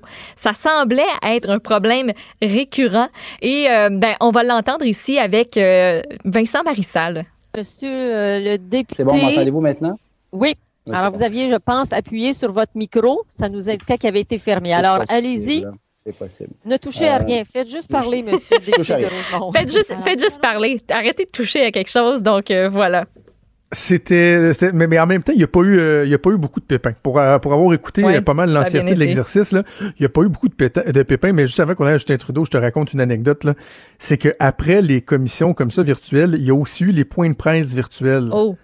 Où les journalistes, la tribune, on avait un code, on pouvait se brancher. L'expérience avec Pierre Fitzgibbon a été pénible. là. Ah Le ouais, lien hein? coupait à tout bout de champ. Ça revenait, il stallait. de- euh, il bougeait comme ça, ça revenait, le journaliste se reposait sa question. Il- ça a duré 20 minutes, mais c'était tout sauf fluide. Fait que c'est pour ça que quand je compare les deux, je trouve la conférence euh, ça commissions va parlementaires ont été euh, pas pires pantoute. Alors voilà, on va, on va aller voir la performance de son côté de Justin Trudeau qui est en point de presse. Pour accéder à cette subvention de 75 pour le salaire de vos employés, rendez-vous en ligne au canada.ca sur le portail. Que vous soyez euh, un organisme de bienfaisance qui emploie 200 personnes ou encore une entreprise en démarrage qui en emploie 20, vous serez admissible jusqu'à 847 dollars par semaine par employé et attendez-vous à cet argent bientôt. L'Agence du revenu euh, a réalisé un partenariat avec euh, des institutions financières pour s'assurer d'un dépôt direct très rapidement et les premiers paiements devraient arriver d'ici le 7 mai. Pour les organisations comme Focus on Nature qui euh, m'ont envoyé une lettre euh, la semaine dernière, c'est important. Parce qu'en raison de la COVID-19, ces organismes de bienfaisance, euh, celui-ci en particulier de Guelph, aurait dû mettre à pied l'ensemble de ses employés. Mais en raison de la subvention salariale, eh bien, cette organisation pourra garder ses employés. Et euh, évidemment, il y a plusieurs histoires comme celle-ci. Nous avons lancé euh, une calculatrice pour aider les entreprises à faire leurs calculs. Et depuis ce matin, il y a environ 10 000 euh, entreprises qui ont déjà demandé la subvention salariale. Ça vous donne une idée du nombre d'entreprises que, cette, euh, que ce programme va aider. À travers le pays, ça va permettre à des entreprises et des employés de rester connectés. Et ça donne aux gens la certitude qu'ils auront un emploi pour les semaines et les mois suivants pour soutenir leur famille. Cela veut dire que les employeurs n'auront pas seulement de l'aide maintenant pour traverser la crise, mais ils seront en mesure de rebondir euh, une fois que les choses iront mieux. Nous savons tous qu'il y a des gyms, euh, des entreprises, des restaurants, des petits commerces qui éprouvent des difficultés. Et plus important encore, nous savons qu'il y a des gens qui travaillent dans ces endroits. Ces gens-là méritent un coup de pouce et voilà pourquoi nous avons présenté la subvention salariale. Les employeurs peuvent déposer une demande en ligne pour recevoir la subvention salariale d'urgence sur le site de l'Agence du revenu. Vous trouverez le portail en ligne sur le site canada.ca pour faire votre demande pour cette subvention de 75% que vous dirigiez un organisme de bienfaisance qui emploie 200 personnes ou une start-up qui emploie 20 personnes. Vous pourriez recevoir jusqu'à 847 dollars par employé par semaine. Et c'est de l'argent que vous allez recevoir bientôt. L'Agence du revenu a travaillé avec les institutions financières pour faire en sorte que vous puissiez rapidement recevoir vos paiements si vous optez pour le dépôt direct avec les premiers paiements à partir du 7 mai. Depuis 6 heures ce matin, près de 10 000 entreprises avaient déjà présenté une demande. La subvention va aider beaucoup de gens à garder leur emploi pendant cette crise. Et ça va aussi aider les employeurs à reprendre rapidement leurs activités une fois la crise terminée. On a tous, pas loin de chez nous, un salon de coiffure ou un gym qui a dû fermer ses portes, un restaurant de quartier ou une petite boutique qui sont vraiment en difficulté. Et surtout, on connaît tous des gens qui travaillent dans ces endroits-là. Ils méritent un coup de main pour passer à travers et c'est à ça que sert cette subvention salariale. Mais c'est certain qu'un seul programme ne peut pas aider tout le monde. Si votre employeur ne peut pas vous réembaucher, si vous êtes un travailleur saisonnier, si vous ne pouvez pas trouver un job en ce moment, on va vous aider. Vous avez probablement déjà reçu votre premier chèque mensuel de la prestation canadienne d'urgence. Si vous en avez besoin pour le mois prochain, vous n'avez que vous rendre en ligne et confirmer que vous êtes toujours admissible. Mais souvenez-vous, vous ne pouvez pas garder et la subvention salariale et la prestation d'urgence, c'est l'un ou l'autre pas les deux. Pour ce qui est des étudiants, on travaille avec les autres partis pour adopter un projet de loi qui va nous permettre d'instaurer les mesures qu'on a élaborées pour vous. On va poursuivre ce travail-là au Parlement. Notre première séance virtuelle aura lieu demain et une séance en personne aura lieu mercredi. Parallèlement, on va aussi donner aux provinces et territoires du financement pour augmenter les salaires des travailleurs essentiels. Ils font un travail incroyable et ils méritent d'être compensés justement. Les gens font face à des défis uniques en ce moment et il n'y a pas un seul programme qui puisse aider tout le monde. Alors on tente de couvrir la situation de tous les angles. Si votre employeur ne peut pas vous réembaucher, vous êtes un travailleur saisonnier, vous ne pouvez pas trouver de travail en ce moment, la prestation canadienne d'urgence est là pour vous. Vous avez probablement déjà reçu votre premier chèque. et si vous avez besoin d'aide supplémentaire au cours du prochain mois, allez en ligne et confirmez que vous êtes toujours admissible et sans emploi. Je veux euh, rappeler à tous que vous ne pourrez pas demander à la fois la subvention salariale et la prestation canadienne d'urgence. C'est une ou l'autre, pas les deux. Si vous êtes euh, un étudiant, il y a du soutien pour vous aussi. En ce moment, on travaille avec euh, les autres partis afin de, faire adopter cette législation. Le Parlement aura un- une première séance virtuelle demain et une séance en personne ce mercredi. Et si vous êtes un travailleur essentiel et que vous euh, méritez euh, une paie euh, appropriée, eh bien, on, on va travailler là-dessus. Euh, on va tenter de, euh, par exemple, avec le gouvernement ontarien qui a un plan de vous offrir du soutien supplémentaire. Et nous avons des discussions avec les provinces et les territoires pour s'assurer que les travailleurs essentiels puissent toucher euh, un salaire décent. Comme je l'ai dit également samedi, euh, nous collaborons en ce moment à élaborer des directives euh, communes pour euh, réouvrir l'économie. Différentes provinces et territoires pourront euh, y aller à leur rythme, mais nous avons besoin euh, d'avoir des efforts clairs, coordonnés, d'un océan à l'autre. Et peu importe où vous habitez, vous devez continuer euh, de respecter les recommandations de la santé publique pour garder tout le monde en sécurité. On travaille aussi avec les provinces et les territoires en vue de rouvrir graduellement l'économie. Les réalités de chaque province et de chaque territoire sont uniques, mais on doit travailler ensemble pour assurer la sécurité de tous les Canadiens. On a tous hâte de revenir à notre vie normale, mais on doit le faire comme il faut, sinon on risque de perdre tous les progrès qu'on a réalisés jusqu'à maintenant. Alors, vous savez quoi faire. Restez chez vous. Continuez de vous laver les mains fréquemment. Et si vous devez sortir, restez à deux mètres les uns des autres. À chaque jour, on se rapproche du moment où tout sera, sera der- derrière nous. On se rapproche du moment où on pourra célébrer tous ensemble. On n'est pas encore rendu à ce moment-là. Persévérons ensemble, mes amis. Merci. Merci beaucoup, Monsieur le Premier ministre. On va commencer la période de questions par le téléphone aujourd'hui. Opérateur, c'est à vous. Thank you. Merci. Première question, Raymond Filion, TVA. À vous. Bonjour, Monsieur le Premier ministre. Au sujet de la réouverture de l'économie dont vous venez de parler, dans la mesure où ça va varier d'une province à l'autre et même d'une région à l'autre à l'intérieur d'une même province, est-ce que le recours à la loi sur les mesures d'urgence est quelque chose d'envisagé pour limiter les déplacements des gens, fermer certaines frontières régionales ou provinciales? Comme j'ai toujours dit, j'espère ne pas en avoir besoin et je ne pense pas en avoir besoin jusqu'à ce point-ci. Euh, les gens sont en train de, suivre euh, dans la grande mesure euh, les instructions euh, données par les provinces, par le pays, par nos experts en santé. Ils limitent leurs déplacements, ils restent chez eux et je pense que les gens savent à quel point c'est risqué de rouvrir ou de reprendre les activités trop rapidement parce qu'on pourrait perdre tous les gains qu'on a, qu'on a eu euh, difficilement durant ces, euh, ces dernières semaines de confinement. Euh, nous nous devons de faire attention et je sais que les Canadiens le savent. Je pense que nous avons les outils en place pour pouvoir s'assurer que ça se fasse.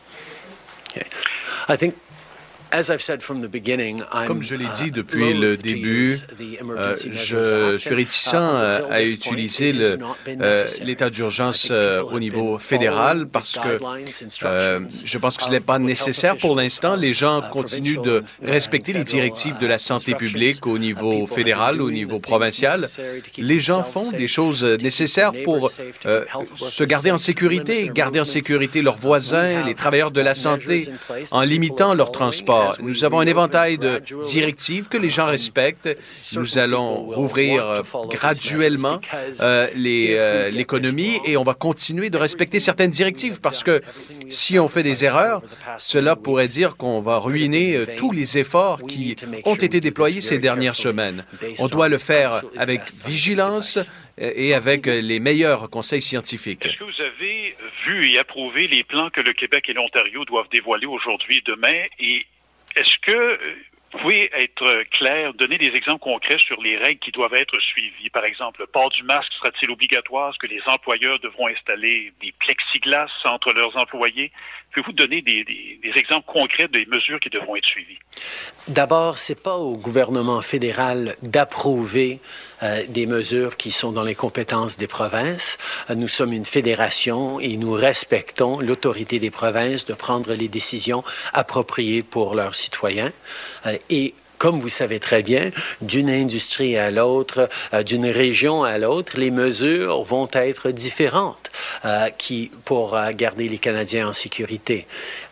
Nous, ce qu'on est en train d'élaborer en partenariat avec les provinces, c'est euh, des principes de base, des éléments comme euh, vous devez vous assurer qu'on a euh, assez de capacité de dépistage pour rouvrir l'économie. Vous devez vous assurer qu'il y a des euh, conditions précises pour les différentes industries ou secteurs qui pourraient rouvrir. C'est des principes à suivre, mais les provinces euh, ont euh, le droit et ont l'obligation euh, de mettre de l'avant euh, des éléments précis qui fonctionnent pour eux.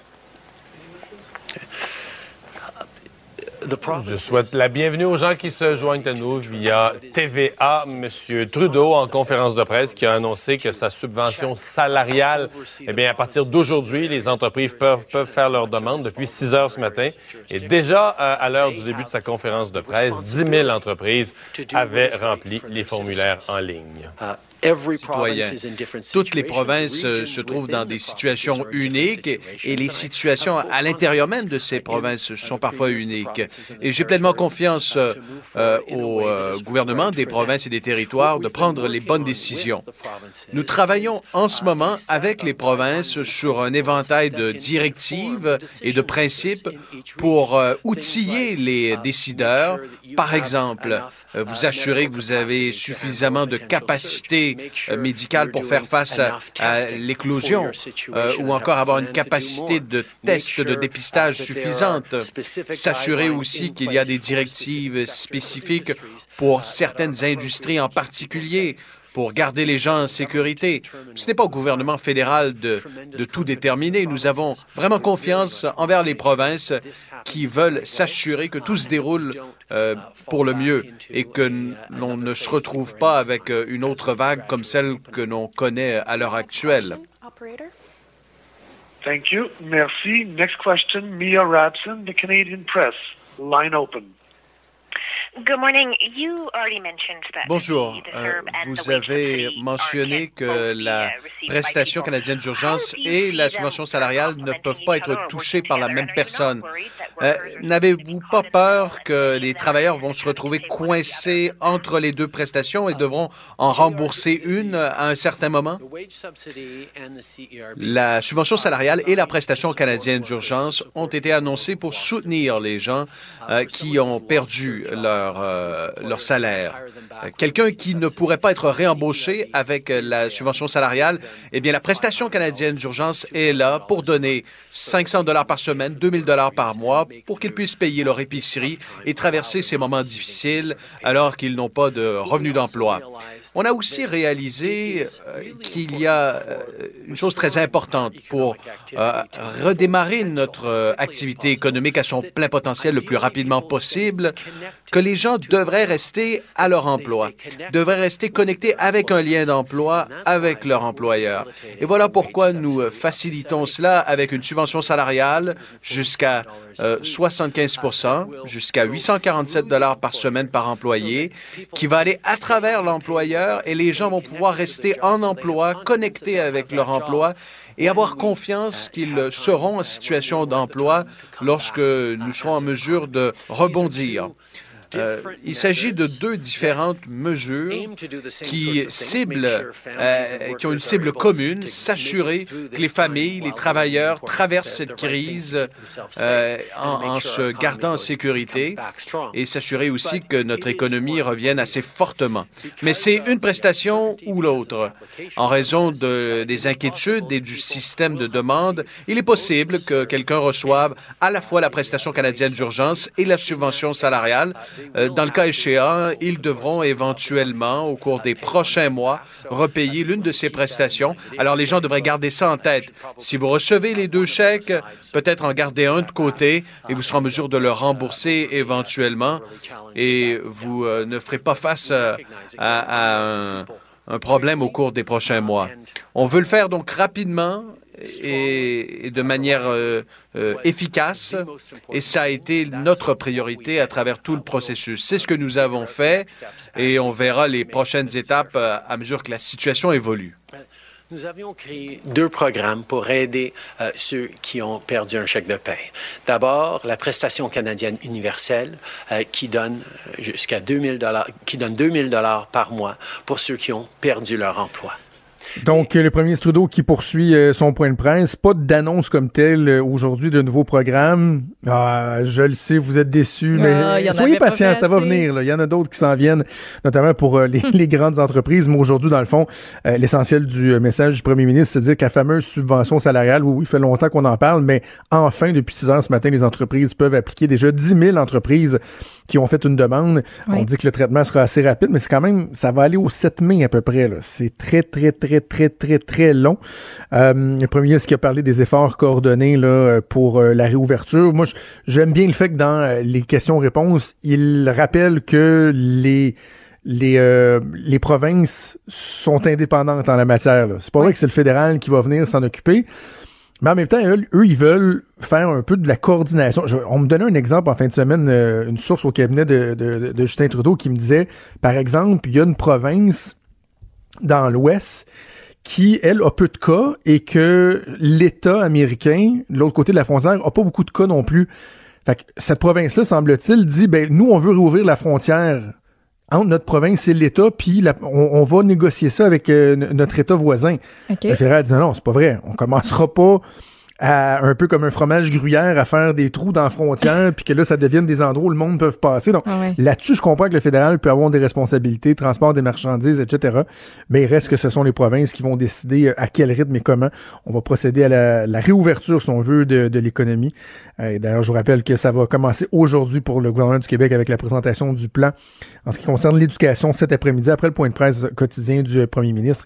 Et demain, ce sera pour euh, la réouverture des entreprises. Alors voilà, on fait une pause, on revient, bougez pas.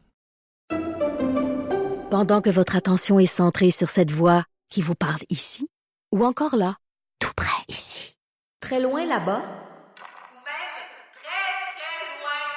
Celle de Desjardins Entreprises est centrée sur plus de 400 000 entreprises partout autour de vous.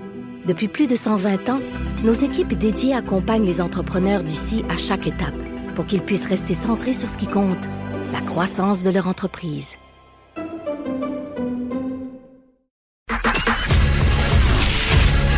Franc et nuancé. Jonathan Trudeau. La politique lui coule dans les veines. Vous écoutez Franchement dit. Au début du mois d'avril, le bureau d'enquête euh, du, du journal, le bureau d'enquête de Québécois, avait surpris bien des gens hein, en nous apprenant que la Sûreté du Québec est en train d'évaluer la possibilité d'avoir recours à la géolocalisation pour s'assurer que les personnes respectent les directives de, de confinement. Ça avait été par après confirmé par le premier ministre qu'effectivement la Sûreté du Québec travaillait là-dessus. Là, notre bureau d'enquête va plus loin, en apprend davantage sur des méthodes qui seraient à l'étude, qui seraient envisagées pour s'assurer donc euh, d'a- d'avoir un meilleur contrôle sur la géolocalisation. Et là, c'est le ministère de la Santé même qui mènerait ça, des propositions qui ont été retenues, qui impliquent différentes technologies. On va en parler avec Jean-Louis Fortin, qui est directeur du bureau d'enquête de Québécois. Salut Jean-Louis. Salut Jonathan. Donc, je le disais en résumé, bon, la Sûreté du Québec euh, euh, avait évoqué cette possibilité-là pour, à brève échéance, qu'on soit capable de s'assurer que, par exemple, les snowbirds qui revenaient de la Floride soient vraiment en confinement. Mais là, on parle de technologies euh, très, très larges qui pourraient euh, être euh, faire partie de notre quotidien là, pour un bon moment et, et- et de façon globale. C'est ce que on révélait euh, il y a à peu près un mois de ça, c'était une goutte d'eau dans l'océan par rapport à ce que le ministère de la Santé euh, évalue en ce moment. C'est-à-dire que ce que la SQ, ce que les corps policiers peuvent faire, et on fait, on a eu un cas confirmé à Québec, euh, c'est demander à un, un- un fournisseur de services cellulaires, là, par exemple Vidéotron ou Bell ou TELUS, ben, donnez-moi accès euh, euh, aux fonctionnalités de traçage. Donc, je veux, avec la géolocalisation, être capable de savoir où est tel individu parce que je soupçonne qu'il ne respecte pas le confinement. C'est un exemple. On sait que ça s'est fait à une seule occasion confirmée. Ça s'est peut-être fait en, d'autres occasions, mais c'est vraiment de façon très, très, très ciblée. Ça, c'est ce qu'on révélait début avril. Là, cette fois-ci, on se rend compte que le ministère de la Santé euh, a des plans pour essentiellement surveiller ou géolocaliser tout le monde. Euh, et là, il ne faut pas partir en peur. là. Je pense pas que euh, c'est demain matin que tous les Québécois vont être suivis à la trace avec un GPS, euh, avec un, un Big Brother au gouvernement là, qui peut Ben savoir où toi et moi on se déplace. Là. C'est pas de ça dont il s'agit. Mais il s'agit de d'implanter des outils de surveillance de masse. Donc, presque tout le monde est concerné, parce qu'on sait que presque tout le monde a un téléphone intelligent maintenant. On se promène avec ça. euh, Il y a à peu près juste ma mère qui n'en a pas. Et euh, à, à partir des téléphones intelligents, il y a plusieurs technologies qui existent, certaines très, très, très intrusives pour la vie privée, d'autres un, un peu moins, qui ont été explorées avec succès. Donc, ce que j'ai appris, c'est que le gouvernement euh, a réalisé une étude assez exhaustive. hein. Il y a un document d'une vingtaine de pages, un bulletin veille interne sur la géolocalisation euh, en temps de pandémie qui a été produit. C'est super intéressant comme synthèse parce que on part, euh, c'est souvent des pays asiatiques, hein, donc la, Corée du Sud, la Chine, qui ont réussi, surtout la Corée du Sud, c'est assez impressionnant, à contrôler euh, euh, la pandémie avec une surveillance. Écoute, je pense qu'au Québec, ce ne serait pas socialement acceptable de faire ça. En Corée du Sud, par exemple, il y a un site web où tout le monde peut aller. Et là, tu peux littéralement voir où se promènent les porteurs de la COVID. Donc, quand Ah, tu ouais. es diagnostiqué positif, le gouvernement t'oblige à euh, installer sur ton téléphone euh, un petit dispositif qui te géolocalise. Et ensuite, quand tu te promènes dans la rue, les gens peuvent savoir, oh, oh, attention, il y a quelqu'un là qui s'en vient, que je vais croiser, qui est positif. Et là, il y a différents codes de couleur. Si tu as été diagnostiqué dans les 24 dernières heures, tu un point rouge sur la carte. Euh, dans les quatre derniers jours, es un point orange. Ça fait neuf jours. Jean-Louis, on, on- on est dans la réalité augmentée. Tu sais, on a Ben souvent voyons. parlé de la réalité augmentée que tu pourrais te promener quelque part en touriste avec ton téléphone, puis là, tu sais, t'es en mode caméra, ça te donne des informations complémentaires. Là, c'est un peu ça, mais pour dénoncer les covidiens qui sont devant toi ou à proximité. là. C'est particulier en tabarouette. Là. Ben oui. Puis le site web, il est accessible ici. là. Je l'ai devant moi sur mon ordinateur. J'ai la carte de la Corée du Sud, là, puis je peux voir en temps réel là, des petits points. C'est tout plein de petits points rouges, tout de points verts. Il y en a beaucoup moins qu'il y en avait euh, il y a à peu près un mois ou deux en Corée du Sud. Mais Hey, c'est comme Pac-Man. Il faut que tu évites les petits, euh, les méchants petits bonhommes, là, pour pas qu'ils t'attrapent, là. C'est la même affaire. écoute, je sais pas, Maud, si dans la rue en Corée du Sud, tu te promènes en regardant un, œil sur l'application, puis l'autre œil pour voir où est-ce qu'ils s'en vont. Mais, mais- mais ça vous donne une idée de, de jusqu'où on peut aller.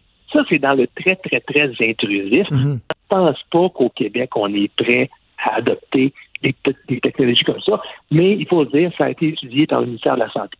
Ce qui est probablement plus réaliste. Euh, en disant les, les, ce que les experts du gouvernement disent. Puis c'est étonnant, là, je savais pas que au ministère de la Santé, on avait une, une direction qui s'occupe justement de tout ce qui est la collecte de données et le, le, le, toute la scène numérique. Il y a vraiment un groupe de personnes au ministère de la Santé qui se spécialise là-dedans. Donc, ce qui serait, selon moi, plus réaliste, c'est la technologie Bluetooth. Bluetooth, c'est pas compliqué, là. C'est un protocole qui permet à, votre téléphone euh, d'échanger l'information, d'interroger avec les, les- les autres appareils qu'il rencontre. Souvent, on l'utilise pour transférer des fichiers ou pour, euh, euh, pour connecter, par exemple, des, des- des- écouteurs Bluetooth, donc c'est sans fil. Les écouteurs et le téléphone échangent l'information ensemble. Ou par exemple, euh, si je te croise, Jonathan ou Maude, et puis je veux t'envoyer un fichier, ben, tu acceptes sur ton téléphone de reconnaître ou d'échanger l'information avec le mien, puis le, le transfert se fait comme ça. Alors, si tout le monde euh, installe sur son téléphone une, application qui permet l'échange d'informations via Bluetooth concernant le virus, ça permettrait, par exemple, de savoir, ben, toi, dans la journée, tu t'es promené au centre-ville de Montréal, et puis, oh, oh, attention, euh, à, euh, à 11h15 ce matin, tu es venu à moins de deux mètres de distance de quelqu'un qui était un porteur. Donc là, tu, tu devrais être fait tester. Euh, le Bluetooth, ça permet vraiment, selon les- on mesure l'intensité du signal et on peut savoir euh, à des proximités, c'est assez impressionnant, la, la précision. C'est entre autres ce qui a été développé à Singapour et l'application à Singapour, elle est reconnue. Il y a 50 pays qui ont manifesté leur intérêt pour l'adopter. Ça s'appelle Trace Together. là. Donc, tout le monde sur son téléphone devait euh, accepter que son cellulaire euh, échange l'information de Bluetooth avec les autres téléphones. Et ça peut, faire, ça, ça peut se faire rétroactivement aussi. Si, par exemple, demain matin, ton médecin te dit que tu es positif à la COVID, tu envoies un message sur le. ben, tu, tu, tu informes l'application de ça, et là, automatiquement, l'application va retrouver tous ceux que tu as croisés dans les 14 derniers jours et va les aviser euh, automatiquement sur leur téléphone Wow. en contact avec quelqu'un qui avait le- qui avait la COVID. Et ce qui est encore plus intéressant selon moi, c'est que c'est le genre d'application, ça peut être anonyme. Euh, ça me dira pas, ah, j'ai croisé Maud à 11h15 qui avait le coronavirus. Ça veut juste me dire, j'ai croisé quelqu'un qui avait le coronavirus. Donc, il y a quand même une certaine façon de, de garder les informations là, confidentielles pour la vie privée, évidemment. Et ça, ben, Mais, mais dis-moi, Jean-Louis, est-ce que dans, dans l'état, à ta connaissance, dans l'état actuel de notre droit, est-ce que le gouvernement pourrait imposer une technologie comme celle-là ou ça prendrait des, des aménagements législatifs? C'est une très, très bonne question. Euh, on, voit là dans les documents que j'ai pu consulter que les experts du ministère y pensent, soulèvent déjà des enjeux éthiques, des enjeux légaux, évidemment, parce que c'est sûr que pour que ce genre de technologie-là marche, il faut presque que ça soit obligatoire. Si tu conseilles aux gens de les installer, ce ne sera pas un bon outil de surveillance parce que tu peux, tu peux déjà te douter qu'il y a un grand pourcentage des gens qui vont dire Hey, Moi, je veux pas que Big Brother me surveille. Je veux pas que le gouvernement sache euh, qui j'ai croisé, euh, où est-ce que je me suis promené au courant de la journée. Donc, là, si tu obliges les gens à l'installer, est-ce que, bon, euh, j'imagine qu'il y a beaucoup, beaucoup d'avocats que, que ça va intéresser, mais il faut quand même euh, songer que la loi présentement qui est en vigueur, euh, euh, les, mesures d'urgence en santé publique, c'est très, très, très restrictif aussi. Euh, c'est des pouvoirs assez exceptionnels qui sont conférés présentement euh, euh, au gouvernement de restreindre nos libertés individuelles, de restreindre euh, notre droit de se regrouper. C'est pas pour rien que ça doit être renouvelé par décret, puis qu'éventuellement, il faut que l'Assemblée nationale euh, se prononce. Ça peut pas être, ça peut pas perdurer dans le temps. Donc, est-ce, est-ce qu'il pourrait y avoir des aménagements dans la loi sur la santé publique pour, de la même façon que on t'interdit d'être à moins de deux mètres de quelqu'un avec qui tu n'habites pas, ben, de la même façon qu'on t'oblige à installer une application qui permet euh, à ton téléphone de communiquer avec d'autres appareils, puis d'avertir les gens euh, si tu as, le virus, ben, approchez-vous pas trop près. sais. J'imagine, la, la loi permet quand même de nombreux, de nombreux aménagements. Et en terminant, Jean-Louis, dans, euh, dans le fond, ce que tu as appris aussi, c'est que le gouvernement a reçu concrètement des propositions. On parle de 11 propositions, mais en même temps, j'imagine qu'on on n'a pas confirmé que on compte aller de l'avant. C'est encore exploratoire, j'imagine, à ce stade-ci? C'est ça, les propositions sont quand même bien détaillées. C'est toutes sortes d'entreprises privées. Tu as Ubisoft là-dedans, mais tu as aussi bon, euh, le, le, le Mila, là, qui est le, le, euh, bureaux d'innovation euh, numérique. Donc, au- autant des, des organisations euh, euh, sans but lucratif que des, des- des entreprises privées. Vraiment, eux autres, ils ont de l'argent à faire. hein. Euh, donc, euh, si tu peux vendre au gouvernement ton application, ben, tant- euh, ils ne s'en priveront pas. Euh, ce que le gouvernement euh, explique dans un document auquel euh, j'ai eu accès, c'est qu'il n'y a pas de rencontre qui a eu encore avec des fournisseurs.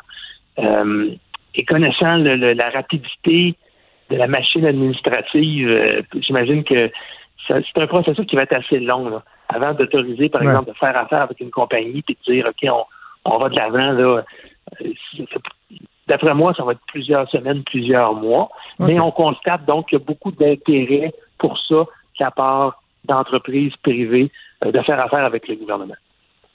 Vraiment intéressant. Ça va faire jaser absolument euh, bien, bien des gens qui sont pas nécessairement du même avis, mais euh, c'est éclairant. Ça fait jaser. Jean-Louis Fortin, directeur du bureau d'enquête euh, de Québécois. Merci beaucoup. C'est toujours un plaisir. Merci. Bonne journée. Salut. Je sais pas, Maude, toi, tu, tu tu te situes où dans, euh, dans ce débat-là? euh, Ben, je me dis je- qu'ils doivent- jeune, jeune femme dans la fleur de l'âge que tu es? Ils doivent déjà connaître la grandeur de mes bobettes. Fait que, tu sais, je- pour vrai, ils doivent tellement déjà savoir plein d'affaires que je rendu là, là, dérangerait pas.